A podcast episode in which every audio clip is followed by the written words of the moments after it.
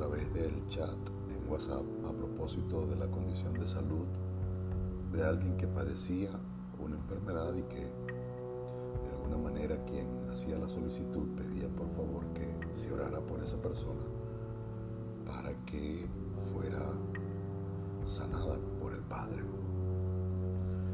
Una de las personas integrantes del grupo decía en respuesta a esa solicitud, Padre, que Dios sea el que haga esa operación en el nombre de Dios.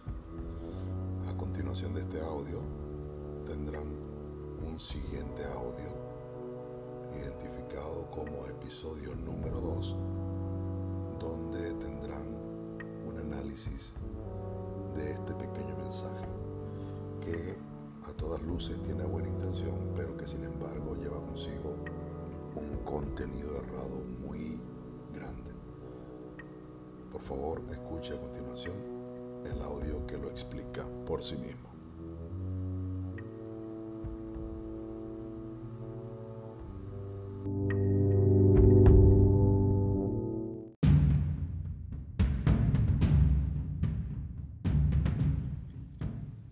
Hola familia, muy buenos días, bendiciones para todos.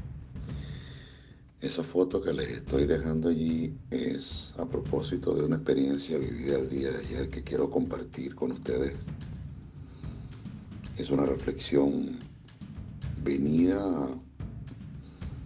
a, propósito de esa, de, esa solicitud de oración que se nos hiciera ayer en uno de esos tantos grupos a los que pertenezco, ¿no? me pareció prudente compartirlo con ustedes. Y bueno, la foto primero, por supuesto, de manera de asegurar de enlazar el audio que les estoy dejando acá con esa foto, ¿no? Eh, la primera respuesta recibida a propósito de la solicitud de oración es de una persona que si bien es cierto está oyendo palabra de Dios, también es cierto es que todavía no entra dentro de la confesión de la fe. Me pareció prudente, por supuesto, compartir esto con ustedes y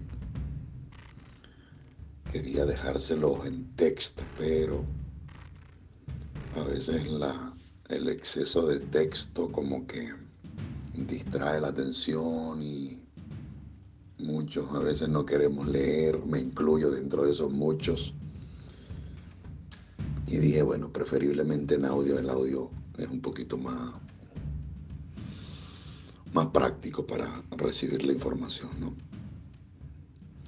Esta fue la reflexión que yo hice a propósito de esa respuesta que se da a esa solicitud de oración, donde vemos por supuesto que quien responde con la mejor intención del mundo dice una frase donde finalmente luego de su deseo, termina diciendo en el nombre de Dios.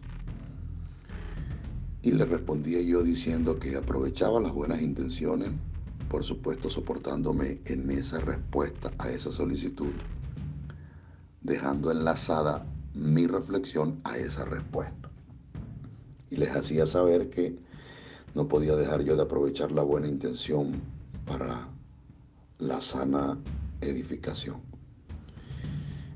Les decía que en el texto que les dejé, solo uno hace las cosas y ese uno es el Padre. Y que solo uno tenía la autoridad. Solo uno había recibido la autoridad. Solo uno había recibido el privilegio y lo sigue teniendo. Y ese uno que recibió esa autoridad de usar su nombre se llama Yeshua. Ahora, Yeshua, luego de esos 40 días post resurrección, subió a los cielos y la palabra literalmente dice se sentó. Pero antes él de subir, de ascender, nos dio una autoridad la autoridad para hacerlo, no en el nombre de Dios, cuyo privilegio se lo ganó él por su santidad, ¿verdad?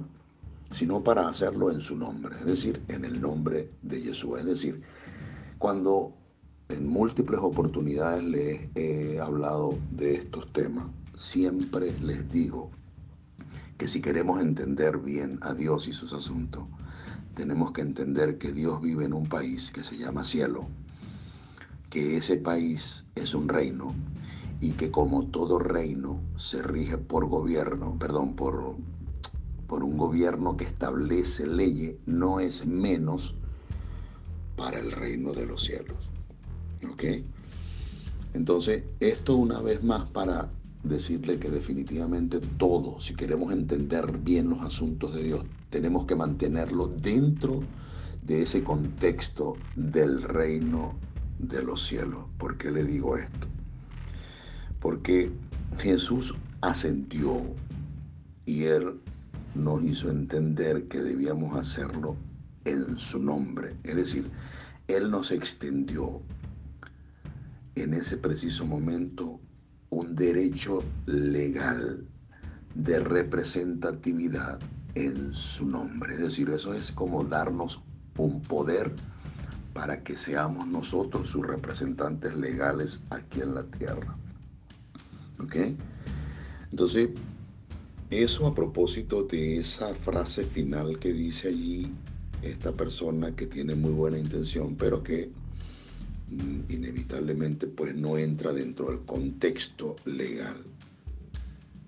Entonces, hacerlo en su nombre, es decir, nos extendió un poder legal para que aquel quien es el único y el uno, es decir, Dios el eterno, Hachem el altísimo, siga glorificándose en el Hijo.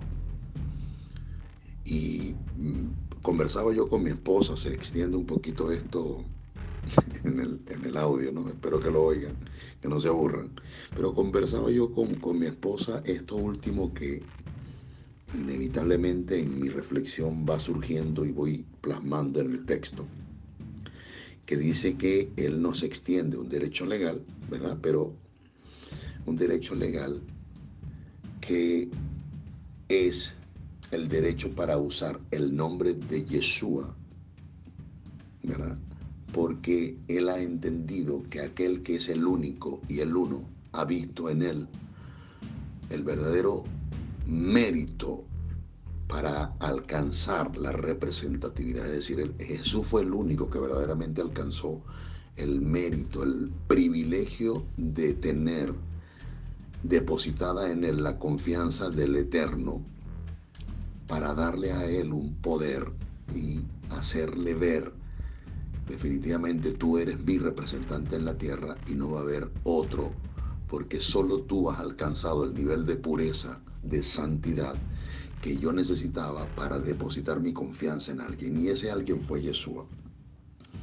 Entonces, lea un poco lo que, lo que les estoy explicando para no salirnos del entendimiento de lo que quiero eh, eh, explicar, ¿ok? Dice, ahora, esto es lo que escribí, ahora Él subió a los cielos y se sentó, pero antes nos dio la autoridad de hacerlo en su nombre, es decir, nos extendió un poder legal para que aquel quien es el único y el uno se siga glorificándose en el Hijo. Es decir, la glorificación de Dios en el Hijo no es más que, porque a veces nos mantenemos dentro de eh, las palabras puramente celestiales y inevitablemente convertimos lo celestial en religión y no hacemos más que repetir una y otra vez la palabra, pero no la entendemos. Entonces, ¿qué significa esto que yo escribí aquí? Que lo hice eh, de manera continuada, fluida, pues. ¿Qué significa esto? Y esto porque conversé con mi esposa al respecto. ¿Qué significa esto de que el único y el uno siga glorificándose en el Hijo? Es que el Padre definitivamente va a mantener la glorificación y esto es un, término absolutamente legal, por eso es necesario entenderlo desde el punto de vista del contexto del reino de los cielos, es decir, el Padre se sigue glorificando en el Hijo, ¿por qué? Porque es el Hijo, es decir, Yeshua, Yeshua ben Joseph, ¿verdad? Es, él fue el único que alcanzó el derecho legal para representar al Padre. ¿De acuerdo? Entonces, cuando Él es el único, entonces eso no se va a perder en el curso de, los años, en el curso de los tiempos, de las eras, de las épocas transcurridas. Eso es un derecho legal que se ganó en el reino de los cielos y no se puede rescindir. Primero porque fue una decisión tomada, se escribió legalmente establecida y fue firmada, fue un acuerdo. Y segundo porque eh, él definitivamente Yeshua alcanzó todos los privilegios necesarios para que el Padre pudiera depositar en él toda la confianza. ¿De acuerdo? Entonces, eso es exactamente lo que nosotros tenemos que entender. ¿Por qué? Por ejemplo, y viene la conversación con mi esposa porque escucho a alguien decir, esto lo hago en el nombre del Padre, del Hijo y del Espíritu Santo. Ya va espérate un momentito, ¿tienes derecho para hacerlo en el nombre del Padre? Porque en el nombre del Hijo, de acuerdo con lo que está escrito, sí, pero en el nombre del Padre no. Y aquí es cuando inevitablemente vemos entonces inmiscuida la religión en estos temas, que es tan importante entender esto y romper con esto, porque en el reino de los cielos la justicia depende de su cumplimiento básicamente de lo que creemos, es decir, de la fe. Pero si lo que estamos creyendo no se corresponde con la voluntad de Dios, entonces será que alcanzamos nosotros justicia en el reino de los cielos.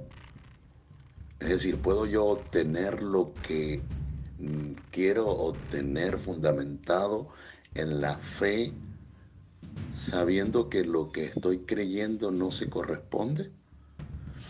Y ahí es donde estas cosas son importantes, porque si nosotros entendemos estas cosas, entonces inevitablemente entraremos en identidad. No va a funcionar el reino de los cielos a tu favor a menos que tú alcances identidad. Y la identidad se logra, hay muchas maneras de explicar esta forma de llegar a la identidad. La identidad se va a lograr en la medida en que nosotros entendemos la palabra de Dios como Dios quiere y plasmó en las escrituras que sea entendida su palabra. Porque, por ejemplo, y a propósito de, en el nombre del Padre, del Hijo y del Espíritu Santo, por cuanto Yeshua entendía esto legalmente y sabía que el único que había logrado la confianza para que el Padre depositara en él un derecho legal y fuera él el representante exclusivo de Dios en la tierra, por cuanto él entendía eso, él dijo, nadie va al Padre sino a través de mí. Y esa, esa escritura no necesita grandes análisis. Es decir, si lo hacemos como él dice, entonces las cosas van a funcionar, porque se trata de un reino que opera por leyes y las leyes en ese reino sí se cumplen. Esto es importantísimo que lo entendamos, ¿verdad? Para fluir de acuerdo con su voluntad y asegurar entonces hacer lo que nos toca hacer, que es manifestar el reino de los cielos en la tierra. ¿De acuerdo? Entonces, si entendemos eso, inevitablemente entramos en identidad y haremos las cosas como son, es decir, a la manera del Padre. Así que entonces será en el nombre de Jesús o en el nombre de Yeshua el Mesías, que tiene más sentido y que se corresponde más con la realidad que se vivió y que sigue siendo hasta ahora esa la realidad, Yeshua, el Mesías, y no Jesús, que a lo mejor sonará un poquito, eh, eh, hará bastante ruido en algunos tímpanos, estoy seguro, pero ese es el nombre que verdaderamente lleva implícita, o implícito, mejor dicho, un propósito. Cuando uno dice Jesús, el propósito se pierde. Pero cuando uno dice Yeshua, el propósito sigue estando. y a quien nos referimos verdaderamente es a quien debemos referirnos. Porque Jesús es una transliteración que resultó de Iosúa, que es un nombre que se usó en griego luego de que se tradujo desde el hebreo original y finalmente nosotros entonces por fonética, ¿verdad? Y por la impresión de alguien que debía decirse Jesús en español, terminamos entonces tergiversando el nombre original, porque el original es Yeshua. Yeshua significa Dios es el que salva. Entonces cuando nosotros decimos Jesús, le damos un sentido distinto al nombre original. Es decir, por todos lados tenemos que buscar la forma de asegurar que verdaderamente manifestemos la voluntad del Padre de manera que las cosas obren a nuestro favor desde el reino de los cielos y en contra de nuestro adversario, porque el adversario es un legalista por excelencia y se conoce la ley mejor que cualquiera de nosotros. Y si nosotros no nos empeñamos en conocerla mejor que él, entonces indefectiblemente seremos pateados por el diablo importantísimo que entendamos esto. Discúlpenme que me haya extendido un poquito en la explicación, pero creo que es necesario. Y, esto como una forma de vivir la cotidianidad, porque fíjense que estoy tomando esta reflexión a propósito de una respuesta que si bien es cierto tiene una buena intención, también es cierto es que si nosotros no tomamos en consideración como conocedores de su palabra la acción que corresponde a propósito de ver una violación flagrante de la ley, entonces no seremos dignos representantes del reino de los cielos. Y eso es exactamente lo que quiere el Padre, que seamos sus representantes en la tierra, sus defensores, y que en esa posición inevitablemente tendremos entonces el respaldo de esas tres autoridades del reino de los cielos, que es el Padre, el Hijo y el Espíritu Santo. El Padre, quien está sentado, sentado en su trono en el cielo. El Hijo, quien está a su diestra. Y el Espíritu Santo, quien está aquí con nosotros en la tierra. Alabado sea su nombre. Espero sea verdaderamente de utilidad para ustedes esta reflexión. Los bendigo ricamente en el precioso nombre de Yeshua y declaro que el Espíritu Santo sigue reinando entre nosotros y que ustedes espléndidamente abren su entendimiento a la palabra del Eterno para que la palabra entre en nosotras, produzca, pues nosotros produzca el efecto deseado y vayamos en consecuencia a la adoración del dueño de la palabra y no a la adoración de la palabra. Es importantísimo esto, muy, muy, muy importante, porque una de las razones por la que el pueblo hebreo permaneció en esclavitud, aún después de haber sido liberado de Egipto en el desierto por 40 años, fue porque se convirtieron en adoradores de la palabra de Dios, es decir, en su promesa, y se olvidaron del prometedor. Es importante, muy, muy importante. Los bendigo ricamente en el nombre precioso de Jesús. Nuevamente refuerzo mi bendición. Esa es mi oración y estoy de verdad abierto al debate. Me encanta la discusión sobre todos estos temas y sería fantástico que pudiéramos darle utilidad a este grupo desde esa óptica, es decir, en la oportunidad de compartir el conocimiento de Dios y sus asuntos, de manera que podamos edificarnos continuamente como debe ser. Saludos y bendiciones.